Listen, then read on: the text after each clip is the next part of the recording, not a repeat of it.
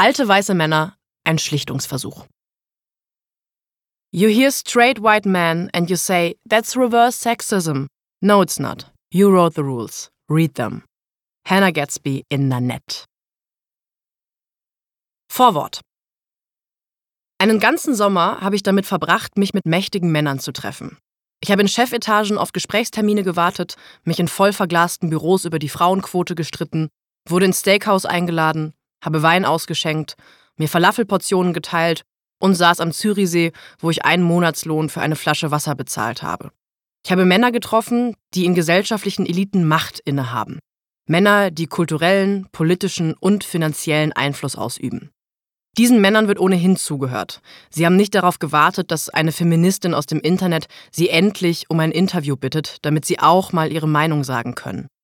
Aber bei der Suche nach dem Feindbild alter weißer Mann können eben nur sie weiterhelfen.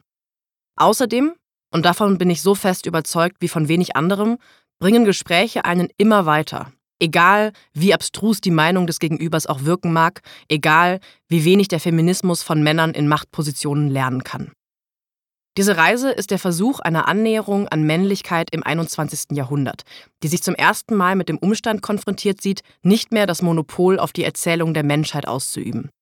Diese Männlichkeit kann sich, je nachdem wie fragil bzw. charakterstark ihr Inhaber ist, vom modernen Feminismus bedroht fühlen. Das Gefühl der Bedrohung ist real.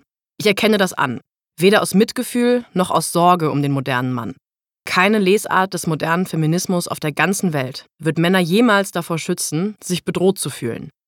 Männer, die einigermaßen wachen Auges durch die Welt schreiten, werden anerkennen, dass ihr bisher schier uneingeschränkter Zugang zu Teilhabe und Mitsprache in Gremien, Parlamenten, Institutionen und Ämtern ihnen nie wirklich zweifelsfrei zustand.